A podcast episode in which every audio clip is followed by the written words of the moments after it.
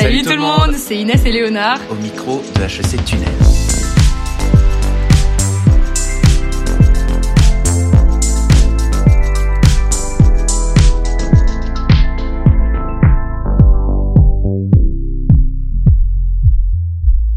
De la finance à l'art, il n'y a qu'un pas. Chers auditeurs, je suis Quentin et nous nous retrouvons aujourd'hui pour un épisode tout aussi particulier qu'inclassable, une interlude hors les murs à une bonne poignée de kilomètres du campus. Le micro d'HEC Tunnel résonne aujourd'hui dans la ville de tous les possibles et de toutes les interdictions. Un contraste étonnant à l'image de la ville elle-même renfermant de sacrés secrets. Tantôt verticale et de verre, tantôt colorée et bouillonnante, Singapour n'aura pas fini de m'étonner. Alors oui, c'est bien à Singapour que je me trouve. J'y termine une JEP haute en couleurs et en souvenirs. Si l'image d'Épinal de la ville la dépeint comme une cité-État autoritaire, elle n'en reste pas moins le berceau du cosmopolitisme moderne où des myriades de destins se rencontrent et s'entrechoquent. Et justement, me voilà aujourd'hui dans une galerie d'art située dans un quartier charmant de la ville, à deux pas du quartier d'affaires. C'est dans cette shop house traditionnelle que je rencontre aujourd'hui Guillaume Lévy-Lambert, HEC 82 et tenant des lieux. Je pourrais vous faire l'écueil de vous présenter chronologiquement la vie de cet homme multicasquette, mais je préfère lui laisser la liberté de le faire. Alors, en guise de première question, est-ce que tu veux bien te présenter Guillaume? Bonjour Quentin, merci de venir euh, jusqu'à moi et de m'amener euh, au campus. Euh, ça fait effectivement quelques années que j'étais j'étais à jouer en Josas, donc si on commence par là, je suis rentré à HEC en 79, j'avais je venais d'avoir 17 ans. C'était une époque où il y avait on pouvait ne faire qu'une année de prépa. J'avais eu le bac assez jeune et j'y suis pas resté très longtemps sur le campus puisque il y avait un système qu'on appelait les 3-8 où, où, il y avait la deuxième année commençait dès le troisième trimestre de la première année où il y avait 24 modules à faire qu'on pouvait faire en quatre trimestres euh, de six modules ou en trois trimestres de huit modules, ce qui est évidemment ce que j'ai fait, ce qui veut dire que j'ai quitté le campus en avril 81, peu avant d'avoir euh, 19 ans pour euh, partir quelques mois faire des stages, m'amuser un petit peu. Euh, ça, c'était bien avant que les années de césure existent puis faire euh, ce qui s'appelle PIM, qui je crois existe toujours sous une forme ou une autre, le Programme international de management, qui était une innovation euh, d'HEC de quelques universités étrangères, notamment euh, peut-être la London School of Economics et euh, NYU. Donc je me suis retrouvé euh, comme ça sur ce qui s'appelle aujourd'hui la Stern, euh, qui s'appelle pas encore la Stern, euh, et puis et puis à l'ESAD à Barcelone. Très bien. Bah écoute, justement, je voulais commencer par là euh, ta jeunesse et HEC. J'ai vu aussi que avant même HEC, tu es passé par les bancs de Louis le Grand. Quel souvenir tu gardes de ta jeunesse à Paris? Et été rentré à Louis Grand en me disant bon ça va être très très dur euh, la prépa ça va être euh, épouvantable il faut passer par là. en fait je me suis fait des amis extraordinaires. Euh, la, la, moitié de ma classe a intégré HEC et donc on s'est tous retrouvés sur le sur le campus et beaucoup de mes amis proches datent de cette époque. J'aurais une question par rapport à, à, tes années à HEC donc ton année à HEC parce que tu me dis qu'il n'y en a eu qu'une sur le campus. Est-ce que t'étais étais quel type d'étudiant justement à cette époque-là? Est-ce que tu avais avec ton profil artistique on va on va revenir dessus bien sûr après. Est-ce que tu faisais partie des cercles d'étudiants et des assos artistes ou pas? Bon, alors n'exagérons rien, un an et demi sur le campus. J'ai pas le souvenir d'associations artistiques, il y en avait peut-être. Euh, j'ai pas le souvenir non plus d'être déjà euh, fortement marqué euh, artistique. Bon, j'aimais bien euh, un la littérature, la poésie, le cinéma. Enfin, je m'intéressais à tout. C'est pour ça d'ailleurs que j'avais choisi de faire une prépa HEC. Non, j'étais actif dans pas mal d'associations, donc je sais que c'était une de tes questions. Euh, j'ai bien sûr voulu être euh, élu au BDE. C'est bah, la, la, liste que j'avais contribué à constituer avec euh, pas mal de camarades, entre autres de Louis Grand, n'a pas n'a pas été élu. En revanche, j'avais été élu délégué de la promo, euh, l'un des délégués sur la, la commission des, des aides financières. Super. Et euh, j'ai vu justement qu'après donc euh, HEC, tu démarres en finance, en asset management, et là du coup directement, non d'abord à Paris, puis ensuite tu diriges vers l'Asie, Tokyo, puis Hong Kong et, euh, et enfin Singapour. Ma première question là-dessus, c'est est-ce que tu t'étais prédestiné à la finance du fait, je sais pas, d'un contexte familial ou c'était un choix purement personnel? Alors il y a une petite étape entre les deux qui est euh, mon service national j'ai fait dans un aussi un programme un peu spécial qui était pas exactement ce qu'on appelait la, coopération, mais c'était quelque chose de, de, proche, qui m'a amené à Montréal où j'étais donc pendant un peu plus d'un an à faire des études à l'université de Montréal et euh, un rapport de prospective pour euh, une entreprise pétrolière qui s'appelait Elf Aquitaine, donc aujourd'hui qui est absorbée dans, Total.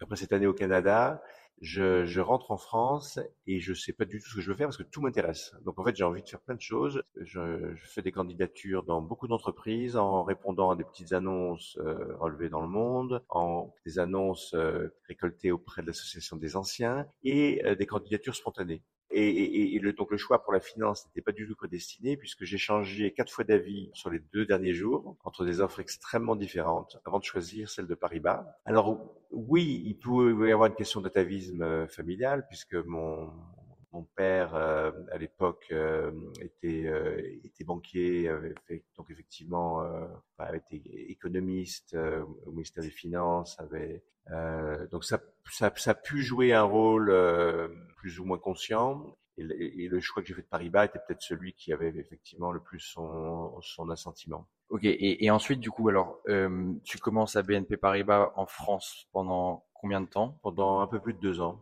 D'accord. Avant de faire tes valises pour l'Asie Avant de partir pour le Japon, euh, contribuer à ouvrir une euh, filiale. Donc j'ai rejoint Paribas Asset Management et j'ai ouvert la filiale au Japon, où j'étais l'une des deux personnes clés pour cette ouverture euh, à l'automne 86. C'était le début de l'époque dite de la bulle. Évidemment, à l'époque, on ne savait pas. Donc c'est une époque où le, le Japon était d'une prospérité extraordinaire. Donc, je me suis retrouvé au bon endroit, au bon moment, et je suis resté quatre ans. Et justement, tu disais, on savait pas vous vous rendiez pas compte de l'importance et de la montée en puissance euh, des pays asiatiques, enfin sur la scène, sur la mondiale? Alors, on se, rendrait, rendait très bien compte de l'importance croissante du Japon sur euh, la scène financière internationale, puisque la bourse de Tokyo, c'est l'époque où la bourse de Tokyo est devenue la deuxième bourse mondiale, euh, et où donc les, flux financiers, il y avait des flux financiers colossaux. le Japon était extrêmement donc exportateur de liquidités. Et la banque, à travers entre autres l'activité dont je m'occupais, euh, en, en, profitait bien. Donc après Tokyo, tu te diriges vers Hong Kong puis Singapour. Ma question c'est euh, pourquoi est-ce que tu as décidé de t'établir ensuite durablement? Parce que là on est aujourd'hui à Singapour, durablement dans cette ville plutôt que les deux autres. Qu'est-ce qui a motivé ce choix-là? Pourquoi tu as été séduit par Singapour relativement aux autres? J'ai été séduit euh, par, un, par un Singapourien. Alors après, après le Japon, je rentre en France je reste pendant à peu près un an et demi où je m'occupe des filiales de Paris Asset Management aux États-Unis et en Angleterre. Donc je voyage pas mal en Amérique du Nord. Et je me rends compte que je suis pas complètement à l'aise à Paris. Après quatre ans au Japon, euh, c'est curieux, mais j'étais j'étais habitué par exemple à, me, sentir un peu différent euh, en prenant le métro par exemple.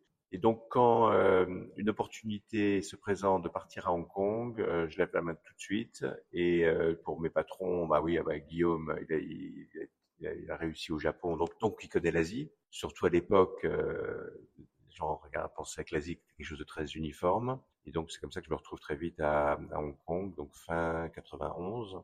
Euh, je reste quatre ans et de Hong Kong, je pars vers Singapour euh, m'installer suite à des changements d'organisation dans, dans la banque et une montée en, grade. Donc j'arrive à Singapour euh, fin 95 comme patron de la gestion institutionnelle et privée en Asie. J'y reste d'abord parce que du jour au lendemain, je décide de changer de métier. Donc, tu, en introduction, tu as dit qu'il y avait un pas entre la finance et l'art. Non, il y a deux pas. Puisque après 13 ans à Paris-Bas, du jour au lendemain, je quitte la banque pour commencer une deuxième carrière dans la publicité. Donc, je rejoins Publicis. Donc, je reste une bonne dizaine d'années avant, effectivement, de me réinventer à nouveau euh, vers l'art. Et donc, je reste à Singapour d'abord parce que euh, environ deux ans après mon arrivée à Singapour, je, donc je quitte la banque, je rejoins Publicis. Et, et, et dans mes discussions avec Publicis, euh, donc avec euh, euh, Maurice Lévy, j'exprime le souhait de me réinstaller à Hong Kong pour diriger l'Asie, parce que je suis, je suis recruté comme patron, euh, patron Asie. Donc avec une certaine réticence, euh, je, je, reste à Singapour. Et c'est là donc que je rencontre mon compagnon et que bah, c'est pour ça que je reste à Singapour, c'est que je, je fonde une famille. Ton compagnon Marc, mm qui il est toujours aujourd'hui. Oui.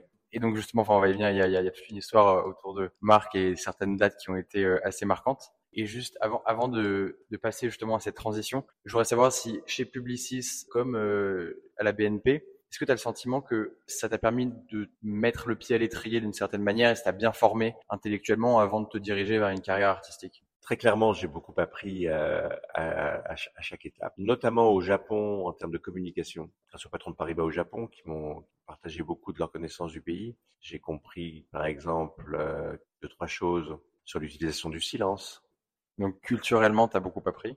J'ai beaucoup appris là, oui, notamment pour prendre cet exemple-là. Et d'ailleurs, dans, dans, les principes que j'avais énoncés euh, dans le, quand je passais ces entretiens avant de, de, choisir mon premier emploi, je disais clairement, je veux apprendre et m'amuser. Et ça, ça a été le cas. Là, justement, tu disais qu'il y avait deux pas. Et en effet, quand, en y réfléchissant, là, tu passes de la finance à quelque chose d'assez visuel, parce que la publicité, par définition, est assez visuelle.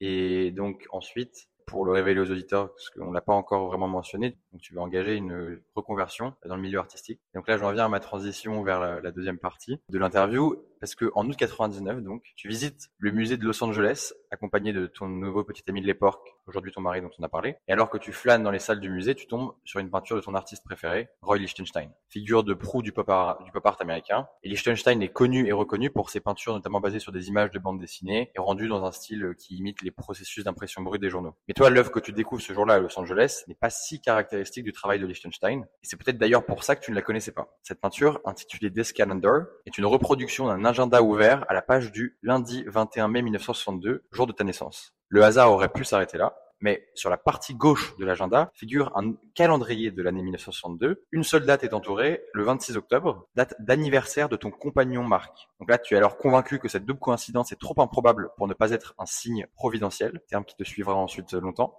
Et il est évident au regard de ta carrière que cet événement a véritablement constitué un point de bascule dans ta vie. Tu entames alors ta reconversion professionnelle, deviens artiste, collectionneur et aujourd'hui galeriste où nous nous trouvons à Singapour. Mais si tu le veux bien, avant de nous pencher sur ta carrière d'artiste, j'aimerais commencer par ta passion pour l'art et savoir déjà comment est née cette passion. Est-ce qu'elle a été nourrie depuis la jeunesse ou est-ce qu'elle est arrivée avec l'âge? Merci Quentin. D'abord, merci de ta préparation pour cet entretien qui est euh, impressionnante. La seule chose que je corrigerais dans ton énoncé, c'est l'utilisation du mot hasard, puisque euh, je préfère évoquer la providence divine. On y reviendra. Non, l'art m'a toujours euh, intéressé dans le sens que j'ai eu le, privilège de grandir dans une famille où, où l'art était important. J'ai appris jeune à apprécier l'art, à tel point que j'ai acheté mon premier tableau. Donc j'ai commencé quelque part ma collection en achetant un tableau qui s'appelle Volcan d'une amie euh, Christelle Nicolas quand j'étais à Montréal pendant mon, mon service. J'avais j'avais 20 ou 21 ans. Que quelques années plus tard, au Japon, jeune banquier, j'ai commencé à organiser des expositions. J'avais rencontré un, un, artiste belge, euh, Pete Altenlo, qui était qui, qui habitait au Japon. J'aimais bien ce qu'il faisait. Euh, il avait lui beaucoup de mal à, à vivre euh, de son art et, et donc j'étais content de pouvoir l'aider euh, économiquement et de mettre sur les murs du, bel appartement que me louait Paris-Bas des œuvres sympathiques qui ont commencé à, remplacer les posters que, que j'avais à l'époque. Et tous les amis qui venaient chez moi à l'époque trouvaient ça super beau, étaient souvent d'autres euh, d'autres jeunes banquiers euh, qui avaient euh, qui avaient qui avaient envie de changer un peu de cadre de vie. Et donc j'ai commencé à organiser des expos à tel point que furtivement je me suis dit tiens si je devenais galeriste. Là mes patrons à la banque m'ont dit mais surtout pas donc, donc j'ai mis un couvercle là-dessus. Et ça sorti des années plus tard. Par rapport à, à, à l'art de manière générale à quelle forme d'art tu t'attachais le plus et qu'est-ce qui aujourd'hui te sensibilise le plus dans l'art? Écoute, bon, je m'intéresse, je pense surtout d'abord aux arts euh, visuels, arts plastiques, donc euh, peinture, sculpture. Euh, j'aime bien la musique, j'aime bien le cinéma. Je suis pas d'une énorme érudition euh, artistique, mais j'aime bien voir des expos, j'aime bien aller dans les musées, j'aime bien aller au cinéma. Euh. Donc des, des, artistes en tête? Enfin justement, j'ai parlé de Roy Lichtenstein, mais je sais pas si c'est révélateur de, du type d'art que t'aimes. Je pense que avant le, le, le moment que tu as évoqué en 99 de, la rencontre avec euh, le calendrier de Liechtenstein. Si, si, si tu m'avais demandé quels, quels étaient mes artistes préférés, j'aurais pu euh, nommer Liechtenstein, j'aurais pu nommer Mondrian, d'autres artistes aussi. Ah, depuis, depuis évidemment, euh, j'ai découvert beaucoup, beaucoup d'autres artistes. Il y en a qui me fascinent parce que j'ai des histoires très fortes avec eux, comme euh, On Kawara, qui est un artiste conceptuel japonais. Aussi beaucoup d'artistes, de, de, jeunes artistes de la région qu'on présent dans, dans la galerie, euh, d'artistes chinois qu'on a dans notre collection. Donc justement, là tu fais le pont justement par rapport euh, à ce que je voulais évoquer ensuite, c'est que donc ce moment et cette anecdote assez extraordinaire consiste pour toi en un épisode assez puissant et fondateur. Donc d'abord avant ça, oui, il y a un chemin que tu entames vers une reconversion professionnelle, mais aussi presque religieuse. Du coup, tu vas avoir euh, tout un chemin vers la spiritualité. Et est-ce que, tu, est-ce que tu peux m'en dire plus par rapport à ça? Parce que justement, on a évoqué le terme de providence divine. Tu m'as corrigé par rapport au hasard. Donc, euh, qu'est-ce que qu'est-ce que tu aurais à dire là-dessus?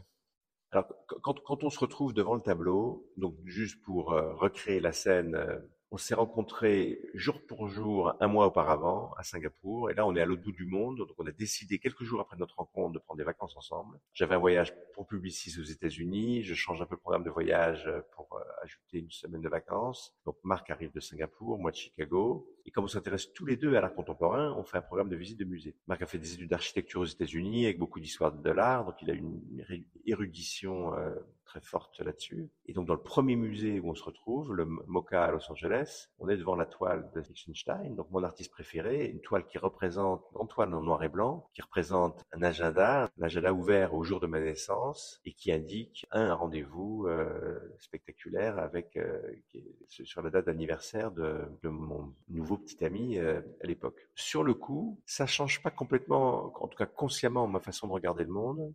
Alors pour donner le contexte, euh, spirituel. Gamin, j'ai refusé de faire ma bar mitzvah, ce qui est un geste euh, rebelle pas très courant. Et je me considérais donc comme euh, agnostique, et quelque part agnostique militant avec ce geste euh, fondateur. Donc devant le tableau, je me sens plutôt comme quelqu'un qui aurait gagné le gros lot à une loterie. Alors il y avait sûrement quelque chose d'inconscient qui s'est produit tout de suite parce que j'ai dit it's a good omen, c'est un beau présage, mais sans, sans me rendre compte du, de, de, de, la portée de tout ça. Il a fallu une deuxième coïncidence, et j'ai mis des guillemets, pour euh, la passer au calcul d'une probabilité zéro, et donc de l'idée que pour que le monde fonctionne avec des événements en probabilité zéro, c'est que ma façon cartésienne de voir les choses n'explique pas tout. Au contraire, il y a au centre euh, euh, et à l'intérieur de tout phénomène, cette, force que j'appelle la providence divine.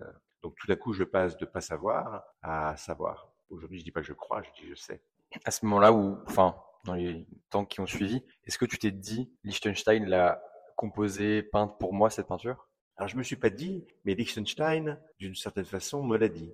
Donc la première question que je me pose, euh, et, probablement dès le, soir euh, euh d'août 99, on a vu le tableau, c'est est-ce que Liechtenstein est vivant? Est-ce que je peux lui poser la question? Pourquoi ces dates? Il était mort en 97, euh, donc à peu près deux ans avant qu'on voit le tableau. Donc il y avait déjà Google en 99, donc j'ai pu très vite vérifier que Liechtenstein n'était pas là pour me poser la question. Mais quand j'ai parlé de cette deuxième coïncidence, en fait cette deuxième coïncidence, elle s'est accompagnée, euh, quand j'ai vraiment percuté sur cette deuxième coïncidence, j'ai entendu une voix, j'ai entendu la voix de Liechtenstein, de feu Roy Liechtenstein, me dire Guillaume, this painting, I did it for you.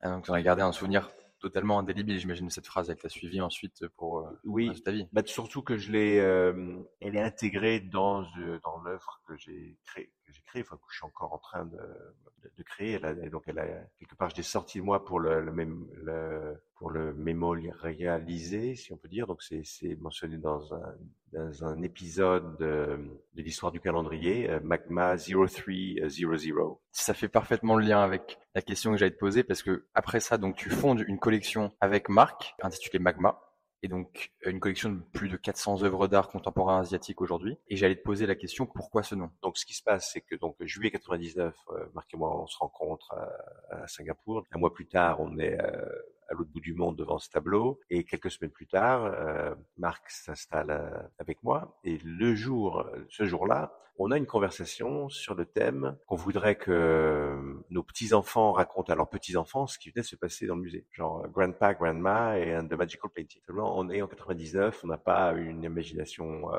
folle et donc on ne sait pas trop comment avoir des enfants et encore plus des petits-enfants. Et là, euh, on se dit, euh, on va collectionner sérieusement, parce que je collectionnais déjà, on va collectionner sérieusement pour laisser une trace de notre histoire. Et, Marc suggère qu'on s'intéresse spécialement à l'art contemporain chinois parce qu'on peut pas tout collectionner, parce qu'on sent qu'il s'y passe quelque chose d'important. Euh, Marc est chinois aussi, euh, et donc c'est le début d'une collection. Le nom vient euh, peut-être euh, quelques années plus tard. Où je, joue avec nos initiales et musées, etc. Donc Magma, c'est Marc and Guillaume Museum of Art. Et, et, deux jours après avoir trouvé le nom, je tombe à genoux parce que je me dis, je me rends compte que le premier tableau que j'ai acheté, ce tableau de Christelle Nicolas que j'ai acheté en 83, que j'ai évoqué, s'appelle Volcan. Ah oui, d'accord. Et donc là, à ce moment-là, avec Magma, vous exposez aussi Alors avec Magma, quand j'ai dit qu'on voulait laisser une trace de cette histoire, dès le, jour de la, décision de collectionner sérieusement ensemble, en fait, on le met en œuvre d'une façon euh, assez euh, originale, avec effectivement des expositions où la, collection est transformée pour devenir euh, le, médium de, l'histoire. Donc les, tableaux de la collection se retrouvent intégrés dans des diptyques, qui sont des sortes de valises euh, sur mesure qui ont été dessinées par Jean-François Milou, un architecte français installé à Singapour, où il a notamment construit la National Gallery. Donc dans ces, dans ces diptyques, d'un côté, il y a le tableau de la collection, et de l'autre, un panneau d'exposition, euh, donc exactement de la même taille que le tableau, qui avec des poèmes, il y a une version française et une version euh, anglaise, qui sont différentes, où je raconte un épisode de, de l'histoire du calendrier. Donc je donnais l'exemple de Magma 0300, donc chaque épisode a non seulement un tableau euh, poème français-anglais, mais aussi un code à quatre chiffres, qui est un petit indice euh, pour inviter le public à une chasse au trésor, pour reproduire un peu celle que j'ai vécue. Donc 0300, l'étymologie de ça, c'est euh, mars 2000, le moment où j'entends la voix de, de Liechtenstein tu disais, on commence à collectionner sérieusement. Et sérieusement, quand est-ce qu'à partir de quand est-ce que tu quittes euh, ton emploi chez Publicis pour euh, te consacrer à plein temps à ta carrière de collectionneur? Beaucoup, beaucoup plus tard. Donc, euh,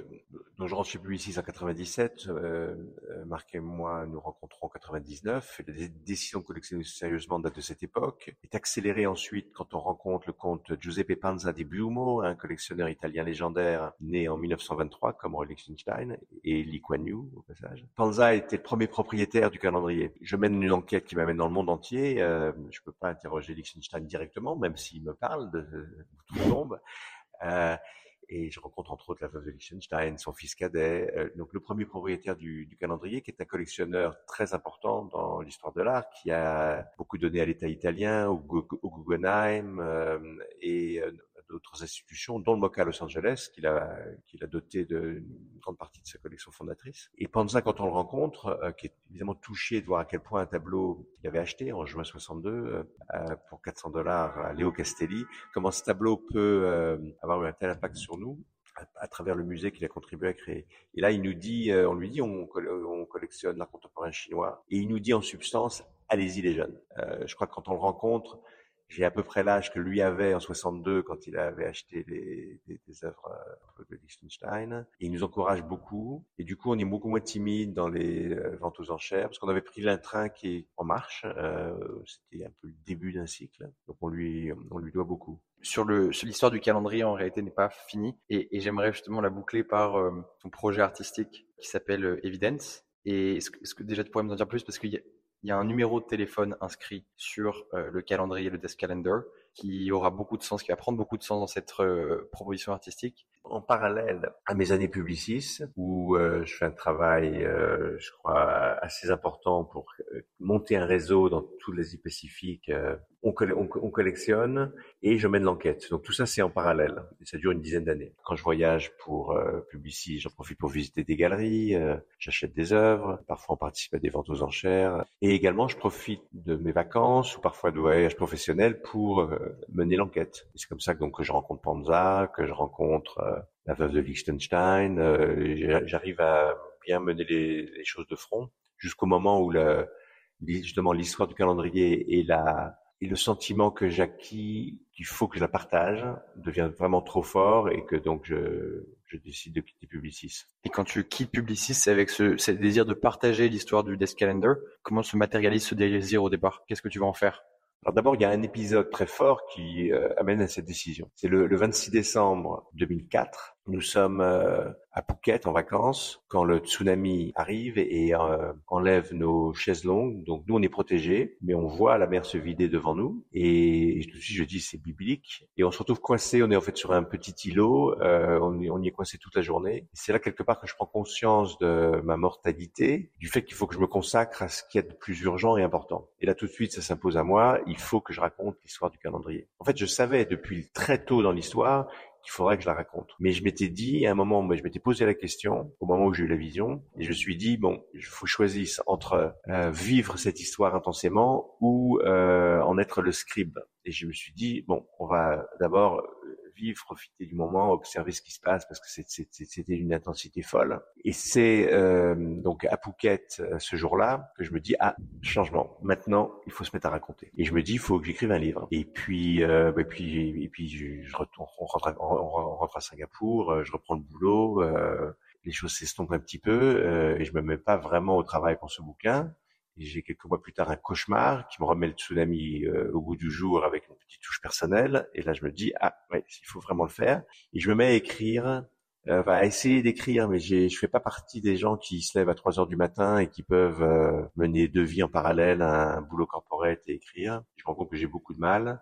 au moins inconsciemment, c'est ça qui amène à quitter Publicis quelques années plus tard ça prend du temps puisque c'est fin 2007 que je m'en vais. Et, ce processus, ce processus d'écriture d'un livre, c'est ça qui aboutit à l'exposition avec les diptyques. D'abord à Singapour en 2010, puis l'exposition voyage à, Paris en, 2014 chez Sotheby's, et c'est euh, pour ça qu'il y a les, les, poèmes en français. Alors maintenant, pour revenir à, ta question sur euh, évidemment, donc à, l'époque de l'exposition de 2010, et puis quand elle voyage à Paris en 2014, je dis le collectionneur a fait son coming out d'artiste, puisque la collection est devenue un médium par parmi, avec lequel je Donc, je pense en ayant inventé quelque part quelque chose d'assez original. Et, et, puisqu'on raconte comment un tableau a transformé notre vie, une enquête autour de ce tableau, faire ça à travers la collection qui est quelque part un, donc un, monument à, notre rencontre et à sa cristallisation devant le, sa manifestation devant le calendrier, on, a un média qui est tout à fait pertinent. Aussi parce que le, le tableau qui est typiquement un objet en deux dimensions qu'on accroche sur un mur, tout d'un coup devient sculpture, puisque le, le diptyque est comme une sorte de paravent, il est posé par terre comme un livre géant ouvert. Donc ce livre que je voulais écrire, il existe sous forme de ce manuscrit géant et des catalogues d'exposition. Donc ça, c'est la première étape. Donc je n'ose pas vraiment dire que je suis complètement que je suis artiste, euh, même s'il y a un des diptyques Magma 1007 qui s'intitule Self-Portrait of the Collector by Another Artist. Artiste qui est?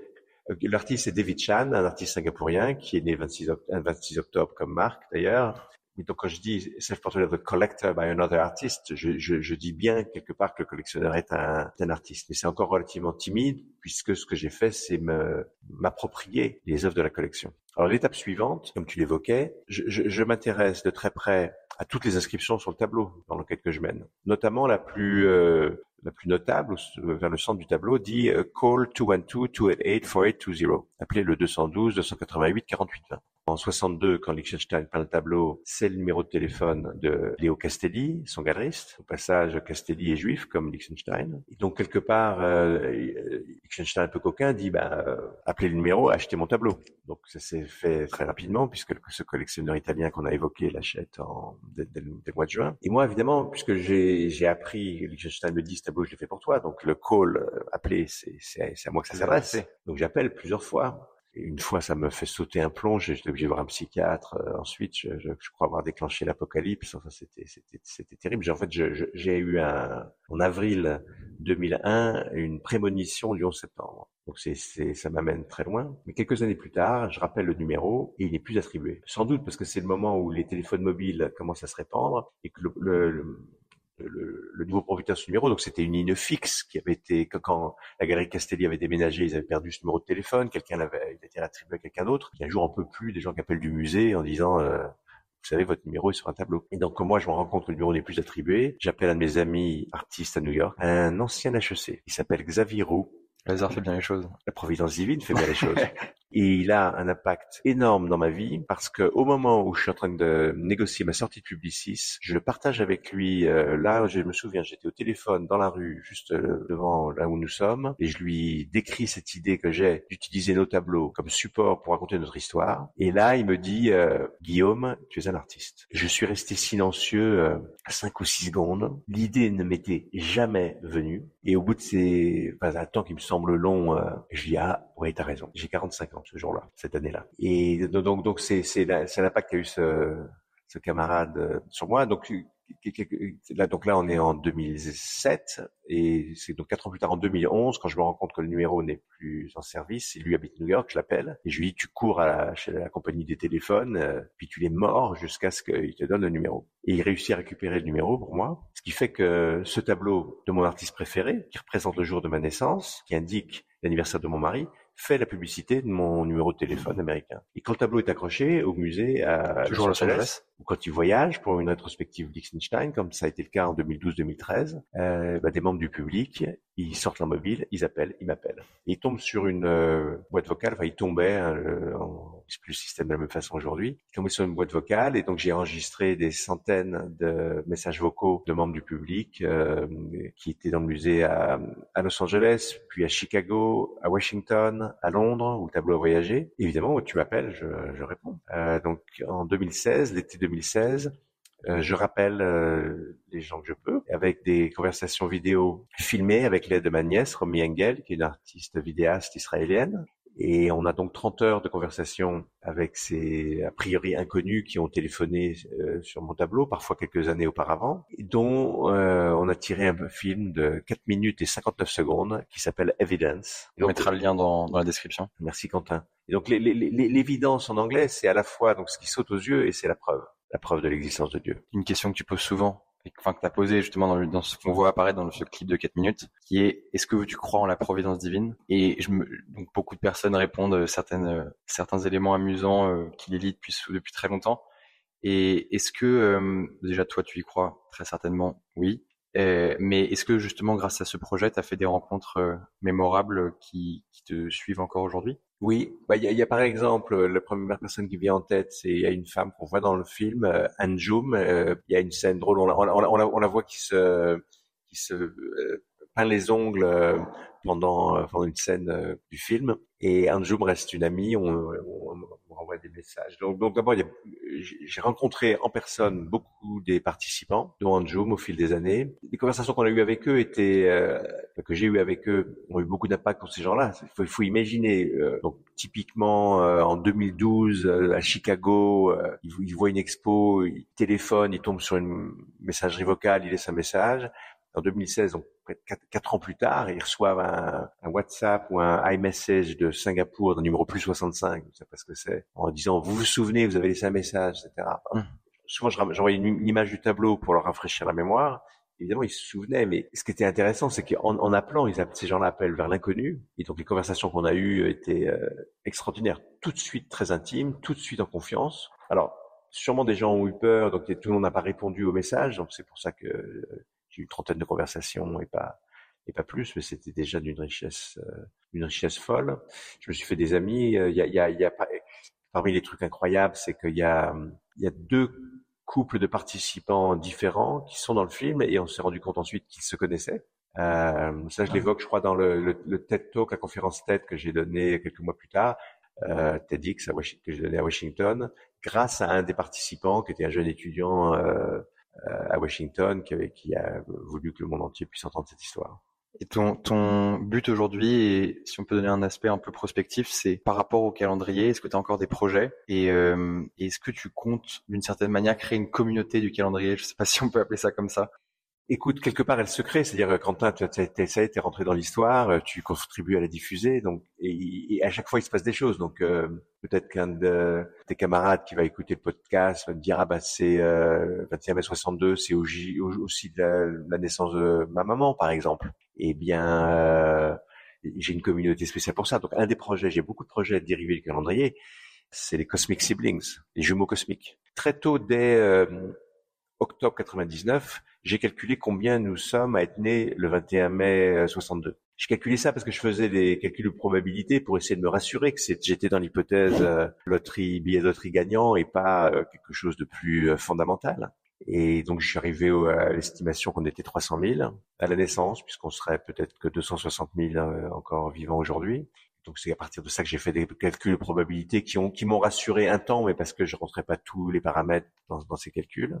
Et il y a environ six ans de cela, je me suis mis en quête de connecter avec euh, avec mes ceux que j'ai appelés ensuite les Cosmic Siblings. Donc aujourd'hui j'ai connecté à peu près 300 et on a on a fêté nos 60 ans euh, l'année dernière ensemble. Et, et c'est un projet qui est euh, sur lequel j'ai encore beaucoup de travail à faire, et puis qui est universel, parce que toi aussi, quand tu as des jumeaux cosmiques. Ouais. Écoute, c'est, c'est, c'est, c'est génial. Je, je, je voudrais, euh, je pense, aborder juste pour finir euh, une dernière partie de conclusion plus ou moins et assez récapitulative où on pourrait s'adresser directement aux étudiants HEC qui nous écoutent. Parce que euh, j'ai le sentiment qu'aujourd'hui il y a beaucoup de personnes à HEC qui souhaitent se diriger vers euh, l'industrie de l'art ou euh, plus largement de la culture mais qui ne savent pas quelle voie emprunter. Est-ce que toi, tu as collaboré avec certains HEC qui ont emprunté une voie similaire et quels conseils tu leur donnerais euh, pour, pour s'initier dans ce milieu-là?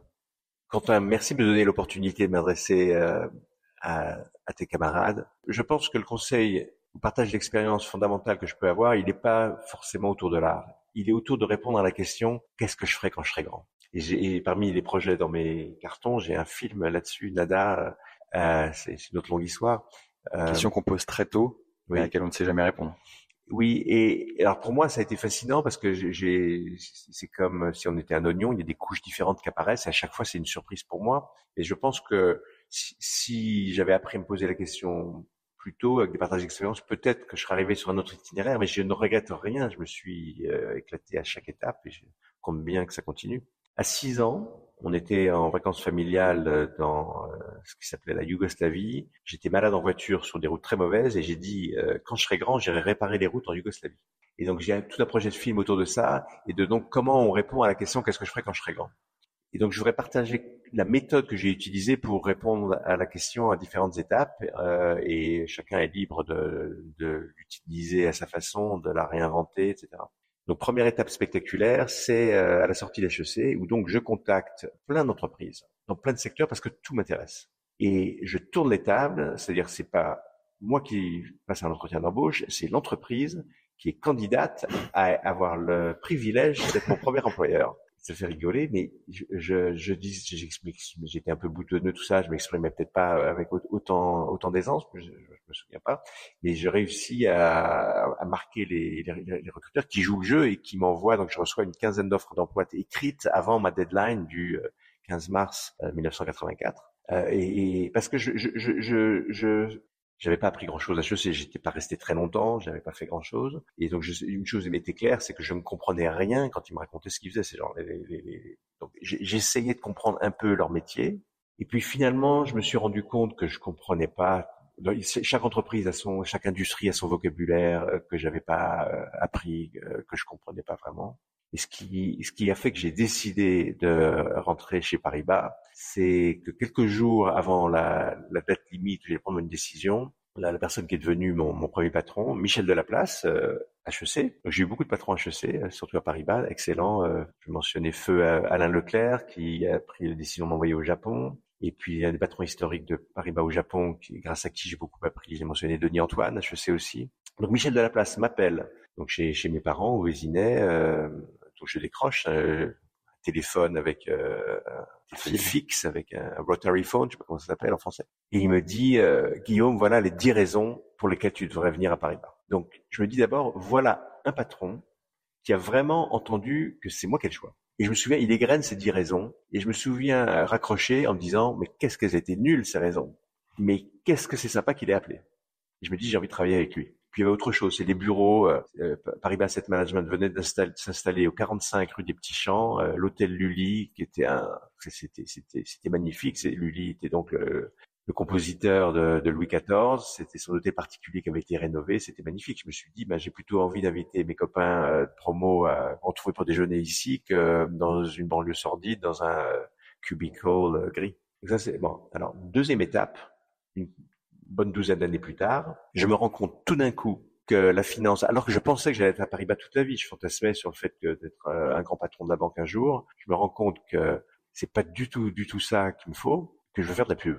Ça, ça, ça c'est venu en, un éclair. C'est venu en un éclair parce que je me suis rendu compte dans un meeting avec un, un patron venu de Londres que je m'intéressais pas vraiment à la finance, plus vraiment à la finance, au marché financier, et je me, j'ai eu l'honnêteté de me dire, mais je peux pas être le meilleur dans ce truc-là parce que ça m'intéresse pas. Et je me suis posé une question. Et cette question, c'était dans quelle industrie je pourrais être aussi passionné que ce gars-là? Et la réponse est me venue un jour ou deux plus tard, en pensant à la pub, en pensant au plaisir que j'avais euh, d'aller au cinéma pour voir les publicités euh, dans les années 60, fin des années 70, au début des années 80. Et donc j'ai fait des candidatures spontanées. Et là, j'ai fait l'expérience j'ai fait plusieurs expériences importantes que je voudrais partager euh, avec, avec, tes camarades. Bon, d'abord, c'est ce que décrit Paulo Coelho dans l'alchimiste. C'est que quand tu es complètement clair dans ta tête sur ce que tu veux, l'univers entier conspire à t'aider. Toutes les portes se sont ouvertes. Des gens m'ont présenté à des amis dans la pub. C'est comme ça que un copain de promo, euh, chasseur de tête, euh, me dit euh, envoie donc un fax à cet ami euh, qui travaille chez Publicis, s'il cherche quelqu'un, etc. Donc là, je vois quelque chose très fort à un camarade de promo. Et j'ai fait l'expérience d'autre chose de vraiment euh, colossal, c'est que le CV n'a aucune importance. Ce qui compte, c'est la lettre de motivation. Maurice Lévy reçoit ce fax avec la lettre de motivation et je, pense qu'il y avait un CV d'une page attachée, mais je me rends compte quand je le quand je le rencontre, euh, donc j'étais à Singapour, euh, je, reçois le lendemain d'avoir d'avoir faxé mon CV et, surtout cette lettre de motivation. Je reçois un message de sa secrétaire sur mon répondeur à la maison et je prends rendez-vous quand je le rencontre le 2 janvier 1997, une rencontre qui dure 5 heures. Euh, je me rends compte qu'il avait décidé de me recruter à la lecture de la lettre et qu'il avait dû oublier le CV puisqu'il me demande euh, oui, ou trois heures d'entretien, tiens, vous avez un CV. Et cette lettre de motivation, je l'ai beaucoup travaillée. Euh, à chaque fois que je pensais qu'elle était prête, je l'ai fait relire à un ami, euh, plutôt fièrement en disant regarde. Euh, c'était une lettre que j'envoyais d'abord à des publicitaires américains parce que j'avais aussi décidé de travailler pour des Américains. Euh, avant de, de, retourner ma veste. À chaque fois, les amis disaient, bah oui, mais tiens, ça, c'est pas clair. Et, et, et, donc, dix fois, j'ai réécrit cette lettre et, et elle a fonctionné. Écoute, merci beaucoup. Merci beaucoup. Je, on, a un peu débordé sur le temps, mais euh, mais c'est pas grave. Je pense, j'imagine qu'il va falloir que je te quitte, mais merci parce que c'était c'était très clair et surtout, je pense que ça va inspirer beaucoup de mes camarades. Et euh, et si, si je devais retenir une chose, j'ai l'impression qu'il y a des dates précises qui jalonnent ton existence et tu le retranscris très bien. Ça, c'est très bien mis en exergue dans ton propos. 99, euh, 2004 euh, et, et, le 21 mai 1962, date d'anniversaire. Donc euh, certains peuvent pourront te la souhaiter. En tout cas, je mets en description les, les liens vers les différentes propositions artistiques, notamment Evidence. Et, et puis merci et, merci, merci de toi, Quentin. Mais il y a une seule date qui compte, c'est aujourd'hui. Aujourd'hui, au moment où vous écoutez ça, qu'est-ce que vous allez faire? Il faut vivre chaque moment intensément pour aller en dégager la magie dont l'origine est la providence divine.